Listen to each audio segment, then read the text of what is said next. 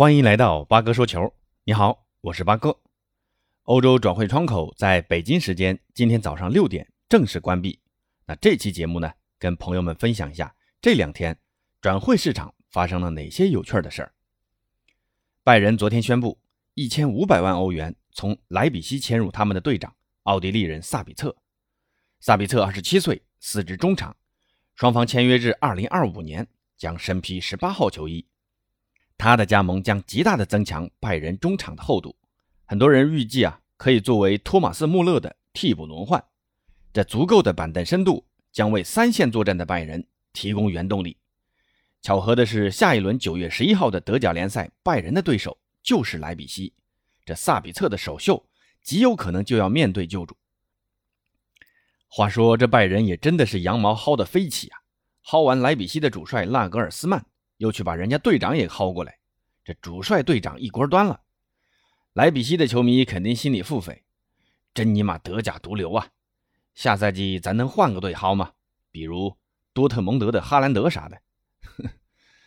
AC 米兰昨天宣布，从切尔西租借了法国后腰巴卡约科，租借两年，满足特定条件。米兰将会触发强制买断条款。巴卡约科上赛季被切尔西租借至意甲那不勒斯，出场三十二次，其中二十三场首发，打进两球一次助攻。作为一个防守型后腰，场均贡献两个抢断一个拦截，表现还算不错啊。关键这次是巴卡约科的二进攻，之前效力米兰期间，给米兰球迷也算留下了不错的印象。这个夏窗，米兰的转会运作能力。真的是不错啊！花费五千万左右的代价，几乎是换了一支新球队。弗洛伦齐、佩莱格里、吉鲁都是白菜价，这巴卡约科还是租借的。目前意甲联赛米兰两连胜，这等伊布伤好了，这赛季意甲的米兰要回来了。热刺昨天两千五百万欧元从巴萨签下右后卫埃莫松，补强后防线。这埃莫松可以说是上赛季的西甲最佳右后卫。夏天刚刚被巴萨九百万欧元买回来了，只为巴萨踢了三场比赛就被卖了，这真是个迷之操作啊！那现在主力右后卫德斯特的发挥其实还不够稳定，有个得力的替补不是挺好的吗？干嘛这么着急卖家底儿呢？这个夏窗，巴萨一直想把队内的乌姆蒂蒂、皮亚尼奇等主帅科曼不想用的高薪球员清洗出去，可到如今没有一个人能卖掉，还逼走了梅西。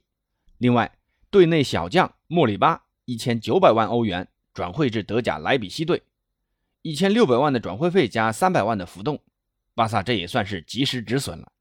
不然真的放在看台一个赛季，现在的巴萨还真干得出来。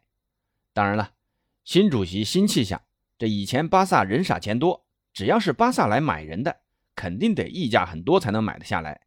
卖人嘛，你就意思意思就行，不在乎这点钱。